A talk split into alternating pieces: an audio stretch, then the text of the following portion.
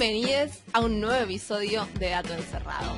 Un podcast sobre qué hay detrás, de lo que sabemos, de lo que pensamos que sabemos y de lo que no tenemos ni idea. Hoy estamos en el segundo episodio de la segunda temporada.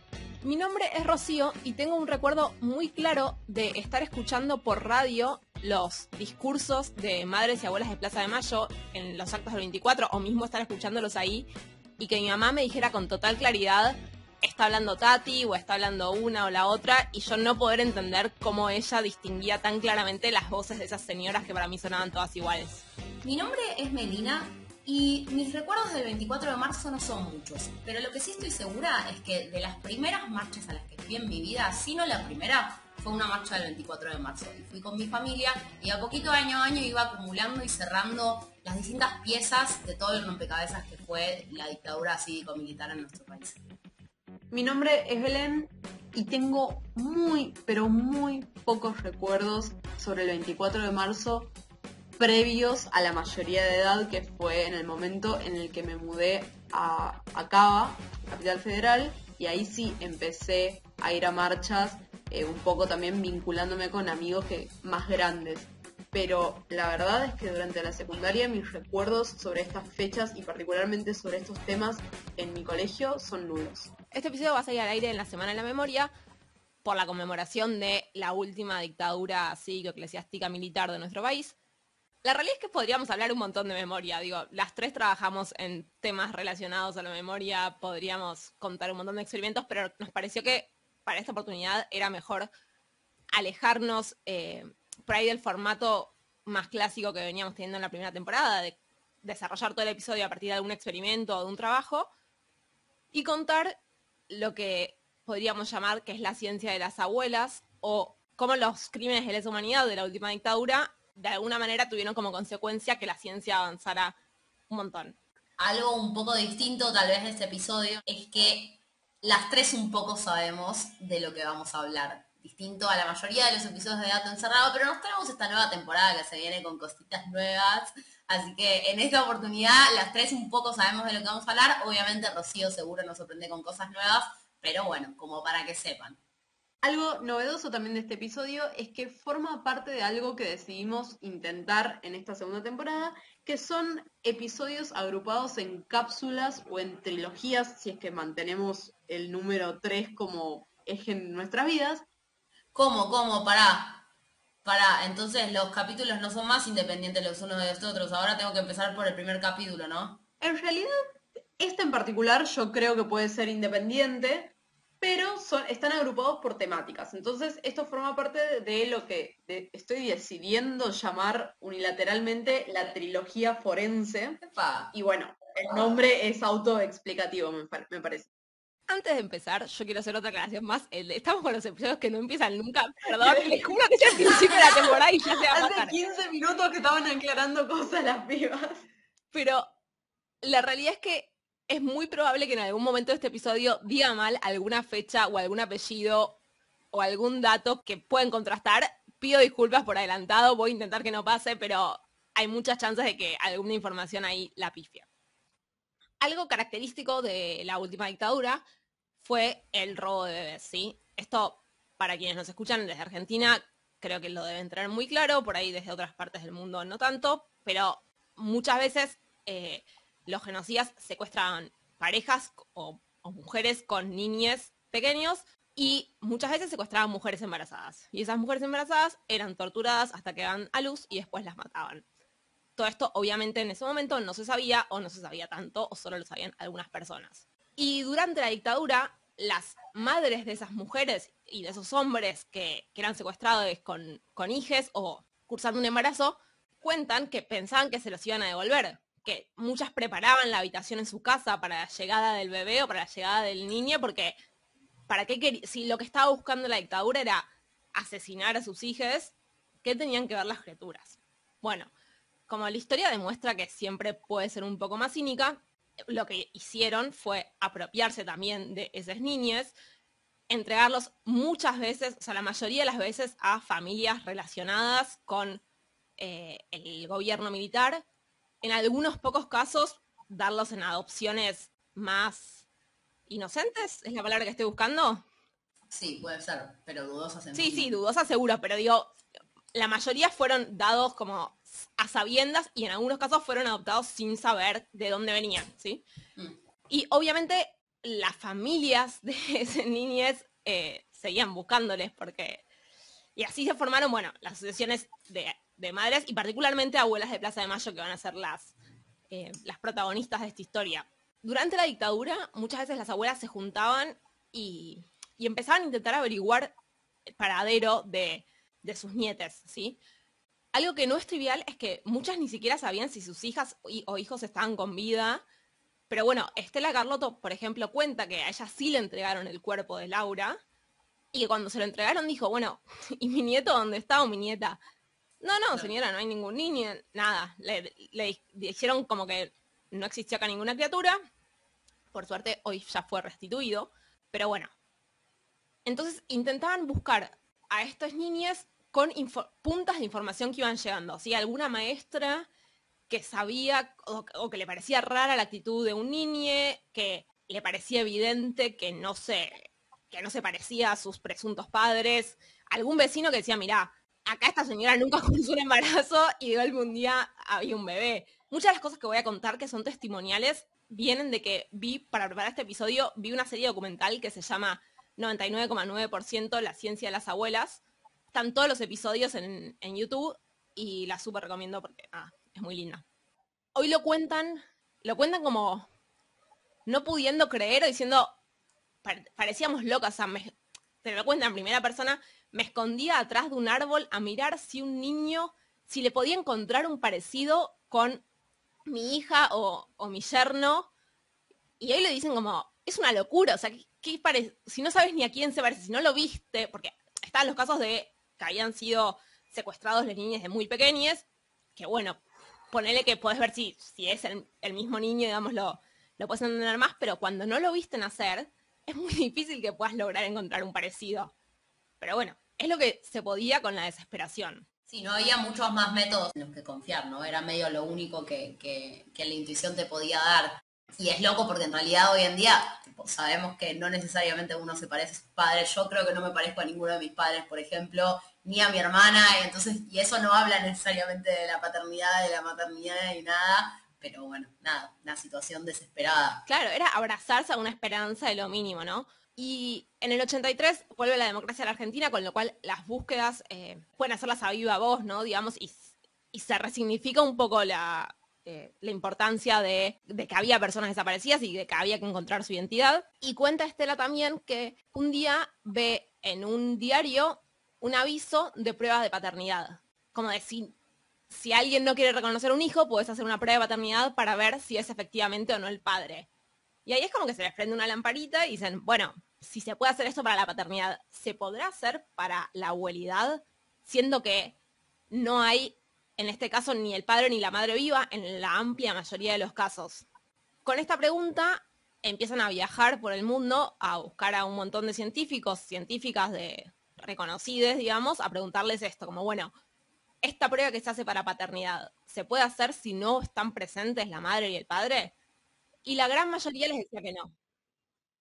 La palabra abuelidad me parece maravillosa. Es muy linda. Maravillosa. Eh, la gran mayoría le decía que no, y en un momento que van a Estados Unidos, eh, bueno, van primero a Washington, pero después se contactan con un genetista argentino exiliado, digamos que se había tenido que exiliar durante la dictadura, Víctor Penchesade, perdón si lo pronuncio mal, es un apellido que se escribe muy difícil. Muy difícil. Muy difícil. Muy difícil.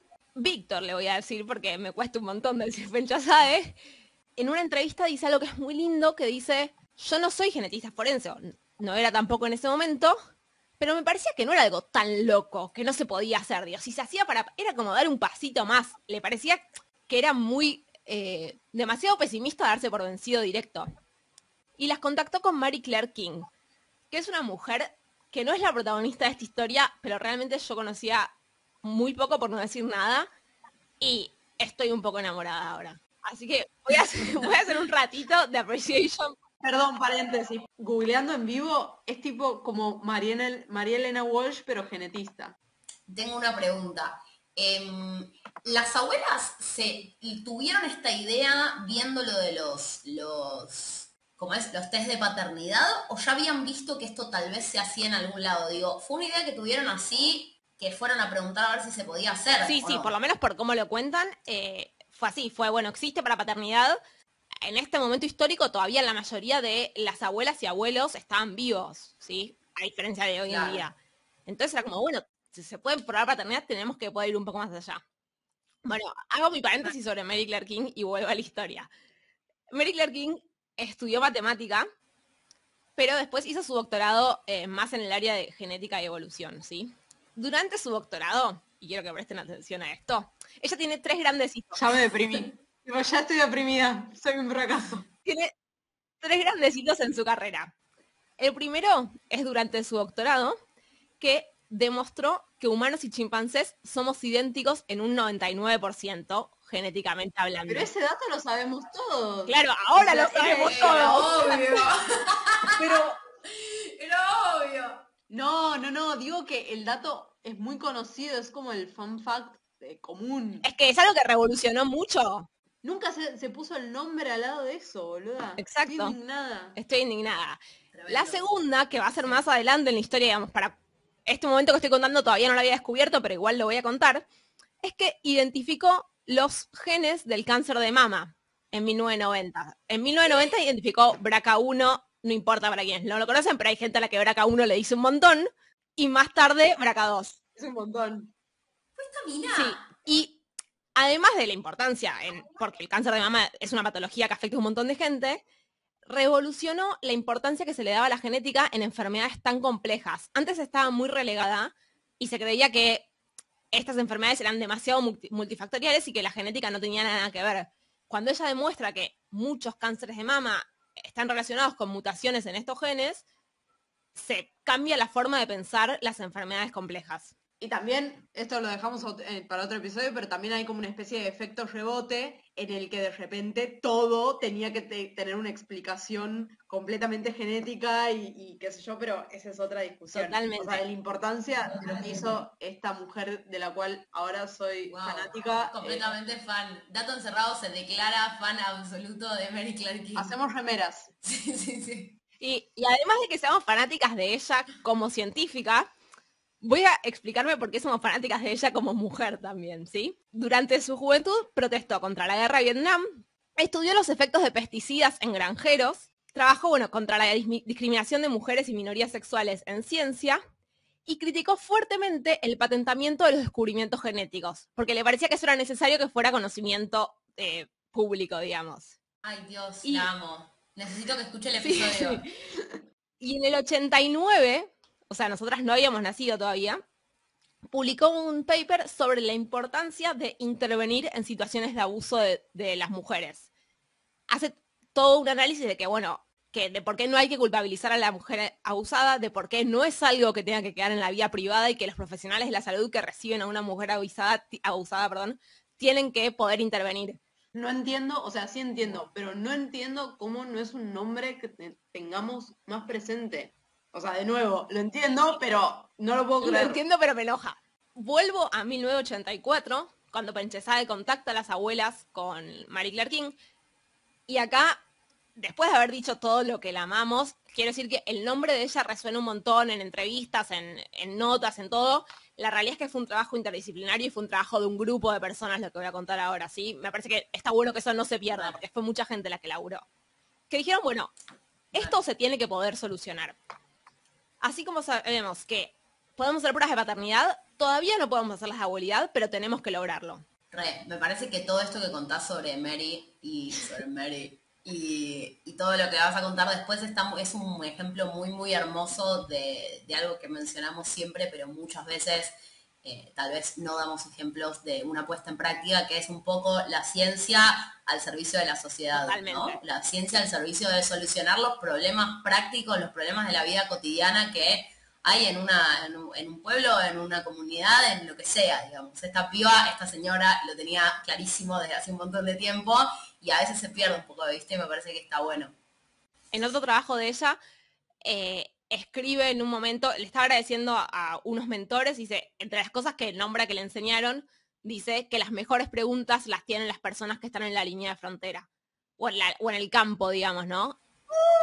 Tirate una frase. Y después dice otra gran frase que es, las políticas progresistas también pueden ir bien con una buena copa de vino. a tomar algo? ¿Sabes que no chequeé si vive o muere o murió? No, está viva. Tiene, o sea, en Wikipedia aparece su, Sí, su sí, fecha de perfecto. nacimiento. Vive, vive en Estados Unidos y tiene 75 años. Es re joven. No puedo creer. Volvemos a 1984, volvemos a volver, porque realmente este episodio no se trata de ella, pero me pareció importante lo que decía Belén antes, no puede ser que no conozcamos su nombre todos, Eh, hay que nombrar a estas personas.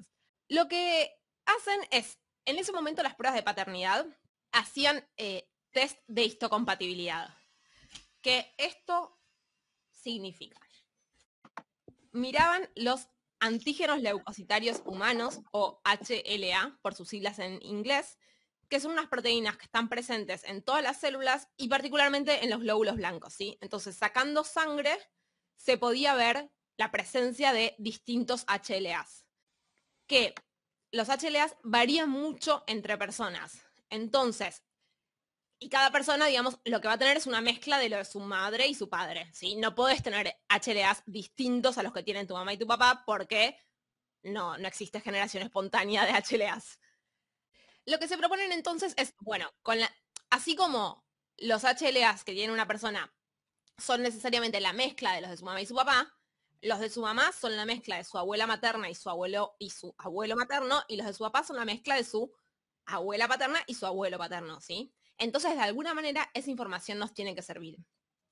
Y desarrollan una serie de ecuaciones matemáticas en las que no me voy a meter de lleno porque no nos interesan, pero lo que hacen es ir viendo. Dado un eh, HLA en particular que tiene el, la niñe y dados los que tienen sus cuatro abuelos, ¿cuál es la probabilidad de que sea nieto versus de que sea, de que tenga eso, por azar? Una vez que miran el primero, ese número se usa después para evaluar el segundo, ¿sí? Y en el segundo vuelven a mirar la probabilidad de que sea porque es nieto versus la probabilidad de que sea por azar. Y así lo hacen con muchos. Acá la, la palabra importantísima, digamos, es el, la comp- comparar con el azar, ¿sí? Y para esto tienen una ventaja, es que ya se conocían cuáles son lo que se llaman frecuencias poblacionales de los HLA, ¿sí? Que sería cuántas personas o qué proporción de las personas tienen una determinada variante. Entonces, hay variantes que por ahí las tiene el 90% de la población, no es muy informativo. Pero de golpe te cruzas con una variante que la tiene el 5% de la población, o mucho menos también, y ahí ya sí empieza a ser informativo. Me, estoy imaginando, perdón, me, estoy, me sigo imaginando, pero es como, nada que ver, pero es como los grupos sanguíneos. O sea, si sos A positivo, es como, es re frecuente, tipo, no es muy informativo, pero si sos B negativo, y bueno, o sea, te da otro tipo de información. De hecho, los grupos sanguíneos también los evaluaban, digamos, no evaluaban exclusivamente HLAs. Le estoy dando ese ejemplo porque era lo más informativo, pero también evaluaban grupos sanguíneos y algunas cosas más. Entonces, bueno, el índice de abuelidad dice cuál es la probabilidad de que sea nieto de esas, en principio, cuatro personas que ofrecieron, ¿sí? También podría ser, había casos en los que por ahí no quedaban les cuatro abuelos vivos, por ahí quedaba uno solo. O por ahí también existe el caso en el que yo, mujer, sé que mi hija secuestrada eh, está embarazada, pero puedo o no saber quién era el padre o no estar en contacto con la familia paterna, ¿sí? Eh, algo que por ahí a veces perdemos dimensión, o al menos yo, es que eran chicas muy chicas. Eh, como que yo siempre las pensé como madres y por ende como algo grande. Eran chicas más chicas que lo que somos nosotras ahora. Y bueno, digo, tranquilamente podían las familias no conocerse o no tener, y no podían buscar en Instagram, eh, a ver cuando estaba etiquetado el novio y buscar a la familia, ¿sí? No era lo mismo. Entonces muchas veces no había información de los cuatro abuelos. Y acá lo que, lo que dicen es, en estos casos va a ser importante que aparezca alguna variante muy rara, compartida entre, por ahí, la única abuela a la que tenemos información y la nieta o nieto a recuperar. ¿Se entiende que eso es lo que lo vuelve muy informativo. Sí, básicamente había muchas chances de que no obtuvieras información de la comparación, ¿no? Como que no, no, no pudieras sacar ninguna conclusión o que pasaras de largo algunos ejemplos que sí coincidían, pero que no tenías forma de asegurarlo. Claro, y acá eh, algo que dijiste es súper interesante, que tenemos tres situaciones posibles, ¿sí? Una es confirmar abuelidad. Hoy por ahí se, se dice como positivo, si la probabilidad es mayor del 99,9%, se dice, bueno, ok, esta persona es nieta de, tal, de tales personas. Otra es rechazar, porque si la nieta o nieto tiene una variante que ninguno de los cuatro abuelos tiene, en caso de tener la información de los cuatro abuelos, sabemos que no es nieta de esos abuelos, ¿sí? Pero está la situación intermedia que es encontrar que coincide, que podría ser nieta o nieto de esos abuelos, pero que no tenemos ninguna variante rara que nos permita como certificar que es nieta. Una vez que desarrollan esto, eh, lo exponen en un congreso así como para la sociedad científica y Mary Claire King viene para Argentina, porque la segunda pregunta, una vez que está el índice hecho, bueno, ¿cómo lo hacemos? ¿Cómo se lleva a cabo esto? ¿Dónde se saca sangre? ¿Quién mide qué? Y estas pruebas de histocompatibilidad se hacen también para ver si una persona a recibir un trasplante, cuán probable es que rechace el órgano que le va a ser trasplantado. Entonces, en el Hospital Durán había un laboratorio de histocompatibilidad por trasplantes y decidieron adaptarlo y trabajar ahí con los casos de, de posibles nietos a recuperar. También había muestras que se mandaban a laboratorios en el extranjero. En diciembre del 84 se restituye a la primera nieta, que es Paula Logares, y el día que sus abuelos de, de verdad logran que la lleven a Paula a, sacarse sangre y poder hacer el análisis, ese mismo día aterriza Mary Claire King en Argentina, se va directa para el hospital del Durán porque ella tenía, iba a ir como en carácter de experta, digamos, a ver si efectivamente ese laboratorio iba a funcionar para, para poder hacer esos análisis. Y entonces ella misma sale y le dice a la abuela, es tu nieta. Y bueno, ahí empieza, ahí la corte dice que, bueno, que, correspondía la restitución. Y ahí empiezan un montón de cosas. Por un lado, socialmente se discutía mucho qué correspondía hacer con esas niñas y niños, ¿sí? Y mismo desde abuelas dicen que todo el tiempo se preguntaban, ¿estaremos haciendo bien? Porque su voluntad era hacer lo mejor posible para esas niñas y niños, que a la vez estaban viviendo muchas veces con sus secuestradores o los secuestradores de sus padres. Pregunta, ¿estamos ahora en el año Diciembre del 84. Claro, todavía eran niños o niños. Eran muy chiquitos. Eh, particularmente Paula, que es la primera nieta restituida, había sido secuestrada junto con sus padres. Digamos, no había nacido en cautiverio. Igual era, claro. era, chiquitita. De hecho, eh, en esta serie que les contaba, están ella y su abuela charlando con Esbaraglia, que es el, el anfitrión, digamos, y cuentan de la primera conversación que tuvieron ese día en que ella le dice, bueno, soy tu abuela, y que la nena obviamente estaba enojada y no quería saber nada con eso porque, porque obvio, digamos, es completamente esperable que la criaron en, otra familia. Pero bueno, acá, eh, además de que socialmente había como muchas posturas encontradas o muchas posturas de acuerdo con que por lo menos los apropiadores tuvieran días de visita o algo así, que las abuelas decían como, estamos hablando de los apropiadores, es, es muy macabro todo. Y ahí entró en juego los profesionales de la salud mental, ¿sí? Que por ahí es algo de lo que no, yo por lo menos nunca me había puesto a pensar, pero que también tuvieron que aprender de cero cómo tratar con... No había precedentes de esto.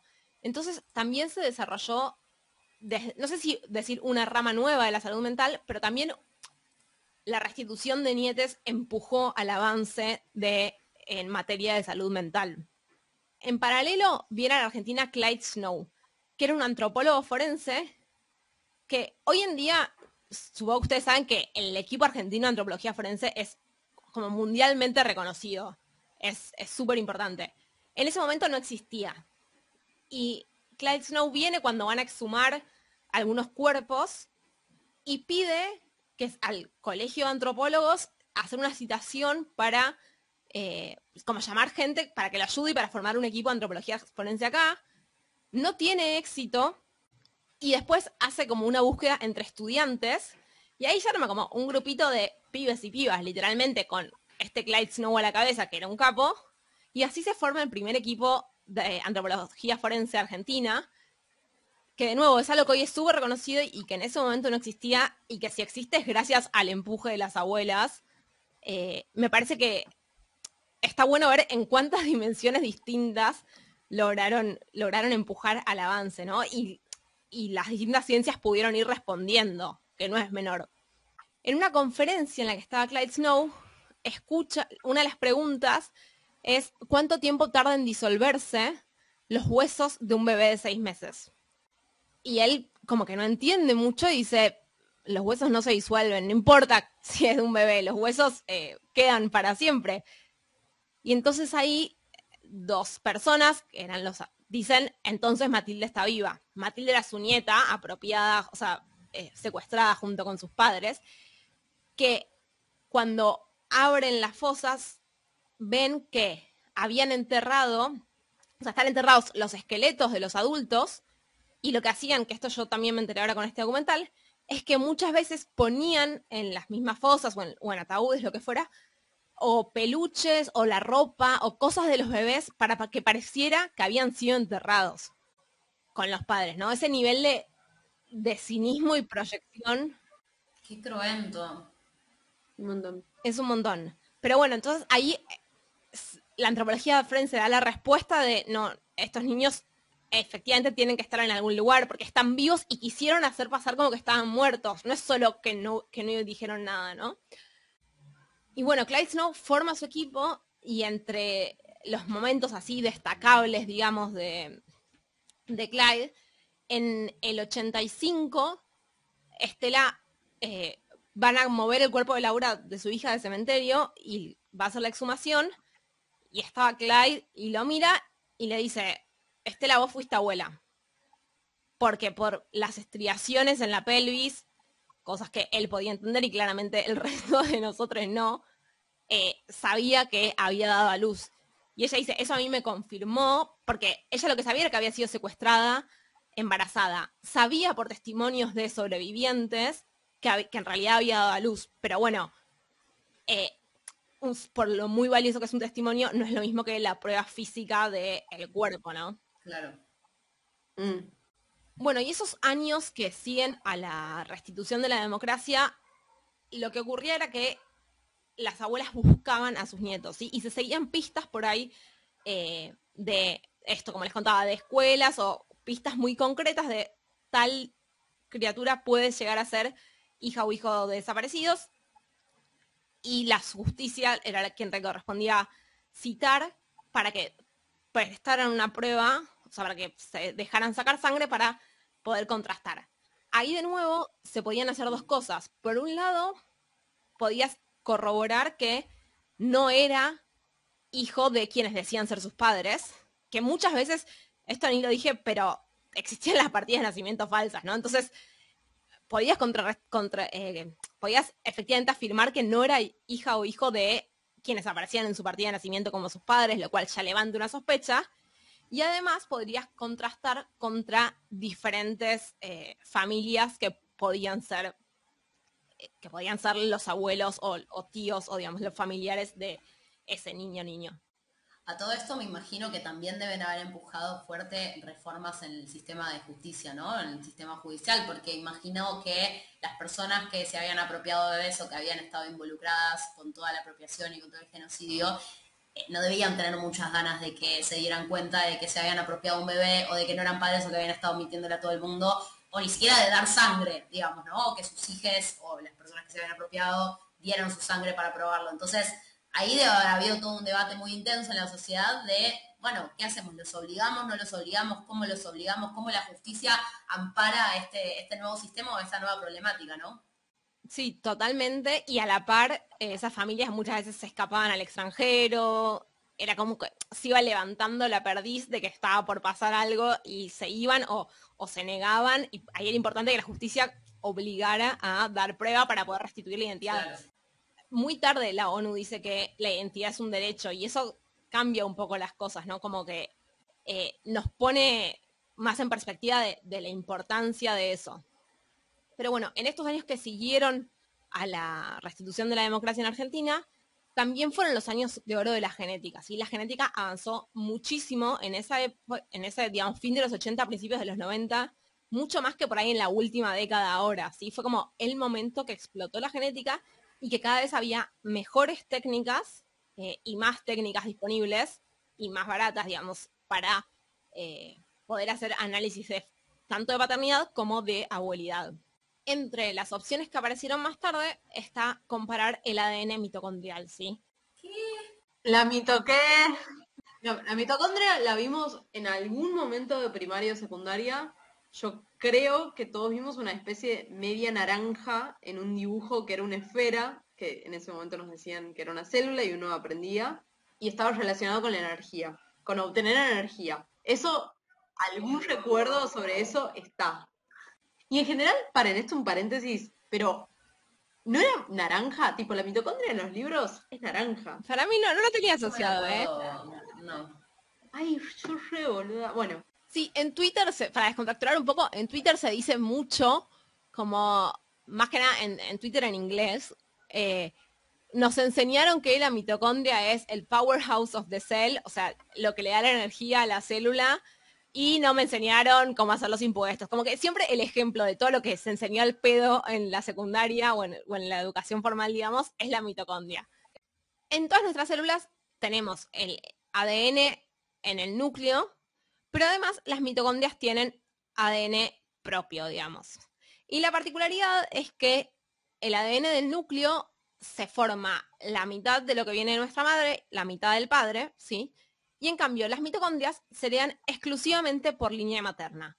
¿Por qué? Porque cuando se da la fecundación, el espermatozoide solo aporta un núcleo y en cambio el óvulo que es fecundado tiene todas sus organelas, que son estas otras cosas que hay en la célula y que también son importantes además de los núcleos. Entonces, las mitocondrias vienen ahí, vienen sí o sí por línea materna y vienen con su propio ADN. Y esto es súper importante porque significa varias cosas. Por un lado, que todas las personas, nuestra información genética mitocondrial, o sea, nuestro ADN mitocondrial, es exactamente igual al de nuestra madre, exactamente igual al de la madre de nuestra madre, pero también de los hermanos de nuestra madre, de nuestros hermanos. Si toda la línea familiar materna va a tener la información genética mitocondrial exactamente igual. Y aparte, la información genética mitocondrial es muy diversa entre linajes o entre familias. Entonces, hay mucha más diferencia entre mi ADN mitocondrial y el ADN mitocondrial de Meli que entre mi ADN nuclear y el ADN nuclear de Meli, ¿sí? Entonces, para buscar distinguirnos, está bueno que haya diferencias. ¿Quién quiere pasarle su apellido a su descendencia cuando puede pasarle mitocondrias, no? Igual siento que en este momento hay una parte de nuestra audiencia que está teniendo colapsos mentales, porque nosotras ya, ya estudiamos, o sea, ya tuvimos el colapso cuando entendimos que hay otro ADN en nuestras células que no es el ADN, ADN del que el siempre, o sea, el ADN, sino que hay otra cosa que también tiene ADN, pero nunca nadie habla sobre él porque es un poco más complicado, pero, pero todos pasamos por esa situación, van a estar bien. Uno puede vivir con dos ADNs. Sí. Y créanme que es súper relevante saberlo para la historia de nuestro país, así que siguen prestando atención. Entonces, la importancia de esto es que no solo el ADN mitocondrial es igual de nuestra madre, como decíamos, sino al de nuestra abuela. Entonces, cuando se empezó a poder estudiar ADN mitocondrial, comparar en realidad el ADN mitocondrial de distintas personas, fue una fuente de información más para poder decir si una persona era o no nieta de cierto linaje materno. Que ni siquiera era necesario que la abuela estuviera viva, podía estar viva una tía, un tío, cualquier persona de esa rama de la familia, ¿sí? El primer caso en el que se usó el ADN mitocondrial fue en el 88. O sea, ven que los tiempos fueron muy rápidos. Acá las, eh, las tecnologías fueron avanzando muy rápido hoy por hoy no son tan distintas a lo que se usaba en el 90, digamos, son un poco más precisas y más rápido de hacer, pero conceptualmente son lo mismo. Y más barato probablemente. más barato. Pero entre el 84 y el 88 hubo un salto súper grande, digamos, en, la década del 80 y, el, y del principio del 90 hubo un salto súper grande. El primer caso en el que se usó ADN mitocondrial fue por un niño que lo llevó su madre una vez que, si no me equivoco, perdón si estoy teniendo error pero si no me equivoco, apresaron a su marido porque pertenecía de alguna manera, al, no sé si al gobierno militar, pero a las Fuerzas Armadas. Y ella ahí dijo, yo sé que mi hijo no es mío y creo que puede ser hijo de desaparecidos y me parece que tiene derecho a saber quién es. Y yo mientras mi marido estaba, creo que eh, conmigo, puede ser que fuera yo, pero me parece que lo que había pasado era que lo encarcelaron. Dice, mientras mi marido estaba conmigo, yo no me animaba a hablar. Y me parece mm, como muy fuerte esa historia. Contrastaron su ADN mitocondrial con dos familias que podían ser, no era perteneciente a ninguna de esas dos familias al final, eh, pero bueno, no obstante, digamos, también es súper importante por decir de quién, a qué familia no pertenece alguien. Otro de los casos en los que se usó el ADN eh, mitocondrial es en, para el nieto de Rosita, eh, una de las abuelas de Plaza de Mayo, que era un caso muy particular porque los padres habían sido secuestrados con un niñito, pero la hermana de él estaba en lo de otra familia, entonces no había sido secuestrada. Entonces teníamos viva a la hermana, digamos, la hermana sí estaba viviendo con su familia, y ella buscaba a su hermano porque sabía que tenía un hermano que había sido desaparecido con sus padres y que probablemente estuviera vivo. Le llega a ella la información de quién puede ser su hermano, digamos, de alguien que dice, mira, yo creo que tu hermano es tal persona, trabaja, eh, si no me equivoco, era en McDonald's, por ahí en otra cadena. Y, y ahí, desde abuelas se manejaba distinto. Desde abuelas siempre hacían mucho por eh, primero no entusiasmarse por demás, porque se imagina, o sea, cada ilusión implica bajar después y llega un punto en el que no puedes más. Y aparte, bueno, por respetar los tiempos de, eh, de los nietos. Ya estoy en un momento mucho más cerca del presente, sí, que se dio un clic importante que fue, va a haber un momento que llegó que los nietos son mayores de edad, se van a preguntar por su identidad y se van a acercar ellos abuelas, en lugar de que estemos yendo a buscar, ¿sí? Ahí hubo un clic histórico súper importante de cuando a medida que fueron creciendo, cómo les afectaba a esas personas mayores de edad. Pero además la popularización de Internet, o sea, de repente cualquier persona podía buscar eh, parientes, yo no sé si ya en, esa época, eh, mails, por ejemplo, ¿Facebook ya había? No, ¿ya estás en Facebook para esa época? No. Eh, no sé en qué año fue lo, lo que está contando, ¿eh? De todas maneras, independientemente de Facebook, el hecho de que de que se pudieran googlear cosas, ya me parece que cambiaba un poco el, panorama. Sí. Em, bueno, y esta historia, digamos, esta chica rompe todos los protocolos, va al McDonald's y le dice al pibe, mira, mi nombre es tal, yo creo que vos podés ser mi hermano, mi hermano fue secuestrado en tal año, asesinaron a mis padres, lo estoy buscando. Eh, y él, ah, no, y encima ella llega, él cuenta que ella llega con una amiga y un bebé en brazos, y que claro, le dicen te están buscando y él flasheó colores, ¿no? Como llega una mujer a buscarte con un bebé en brazos y... Pero bueno, era mucho más fuerte en realidad que si le decían sos el padre, creo. Em, bueno, y él en ese momento, no, en ese momento no la quiere recibir, perdón. Y ella le dice, bueno, ¿te puedo dejar una carta? Sí. Y en la carta le deja escrito esto que les contaba, ¿no? Que, que creía que era su hermano. Cuando él la lee, habla con su jefe y le dice como, no sé qué hacer, porque realmente es, como muy fuerte, ¿no? Asumir o poner en duda tu identidad. Y el jefe dice que le dice muy sabiamente, vos podrías vivir toda tu vida sabiendo que por ahí tenés una hermana y no la conoces. Y ahí, bueno, él se fue a hacer el test y compararon el ADN mitocondrial de él con el de su presunta hermana y el de Rosita, que es su presunta abuela, y había 100% de coincidencia, con lo cual efectivamente era quien creían que era y no quien él creía ser. O la mezcla de esas dos cosas, como sea que eso se combine, ¿no? Maravilla. Qué momento hermoso también, ¿no? Debe ser todo muy movilizante. Muy, sí. Ya es movilizante de escucharlo solamente, me imagino, de protagonizar esas, historias. Sí, y muchas veces las historias en, en, bocas de protagonistas son como al principio no quería saber nada o al principio... También hay mucha diferencia entre quienes dudan de su identidad y se acercan a testearse y quienes los encuentran. Hoy por hoy, eh, si se sospecha que alguien puede ser un nieto desaparecido, eh, está obligado a prestar material genético. No está obligado a que le saquen sangre porque, eh, que esto es privacidad y las leyes y la protección de la privacidad, pero sí tiene que entregar eh, o un pelo, un cepillo de dientes usado, algo de donde se pueda sacar material genético.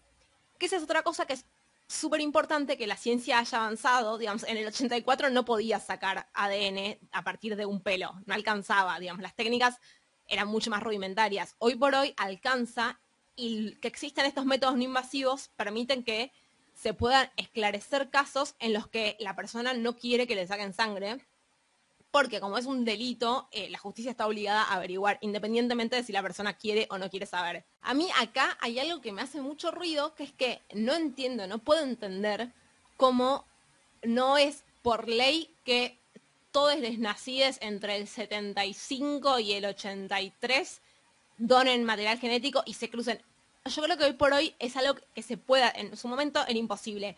Hoy por hoy se puede cruzar esa cantidad de material genético y me parece que, digo, si, hay un Estado comprometido con restituir la identidad, no, no puedo entender que no se pueda hacer. Digo, es tan simple como que en una vota, en la votación recibas eh, un pelo en una bolsa, no sé. Me. Sí, boluda, pero no, no está. O sea, pensá que las personas que hicieron todo esto son personas que en su gran mayoría siguen siendo ellas o sus familias, gente hiperpoderosa con un montón de influencia en toda la Argentina y pedirles esas cosas que los culpan directamente o que los relacionan directamente con estos crímenes, la verdad que no debe ser nada sencillo.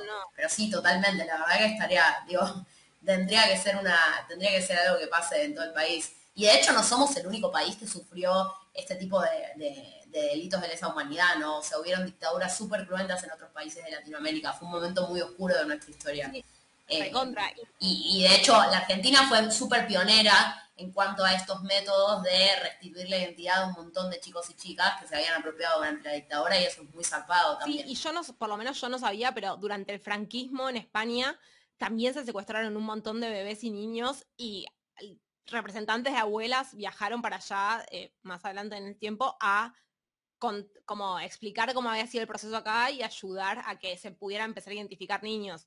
El equipo argentino de antropología forense en algún momento se unió con el de Perú y de algún país más que no me acuerdo, y armaron como un interequipo latinoamericano.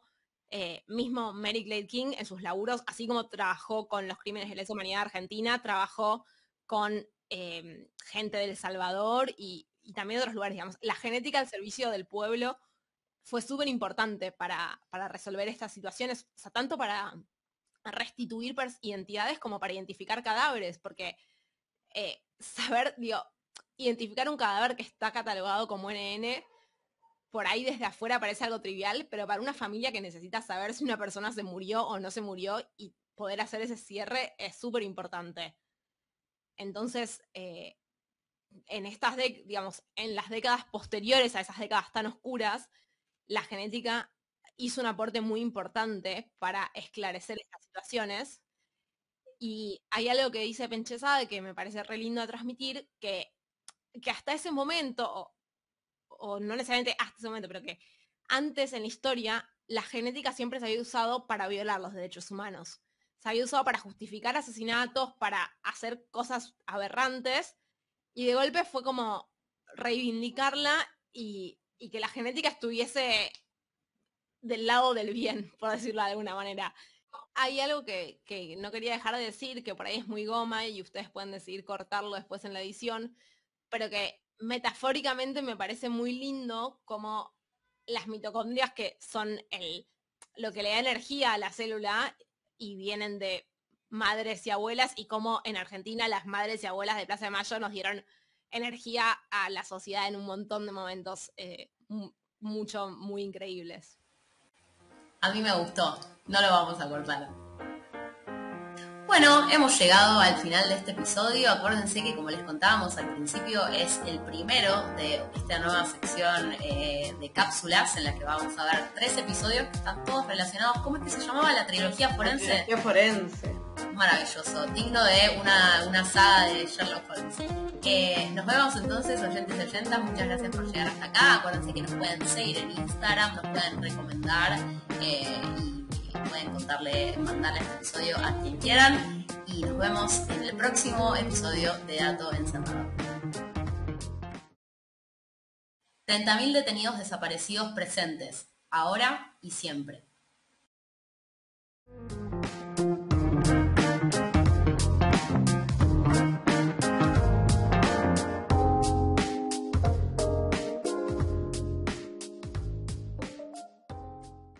Por la conmemoración de la última dictadura cívico-eclesiástica militar de nuestro país. Metió palabra eclesiástica en el medio, no tenía ese término que le estábamos poniendo. Sí, boluda, que si fueron los cómplices de todo. No estoy diciendo que no esté de acuerdo, ¿eh? O sea, estoy recontra a favor, solo nunca había escuchado esa adición en el medio. Yo sí, pero me sorprendió que lo pudiera decir sin respirar en el medio. Tal vez lo estuvo practicando toda la semana. Fue difícil, no voy a afirmarlo ni negarlo. Cívico, eclesiástico, militar, cívico, eclesiástico, militar. Exactamente.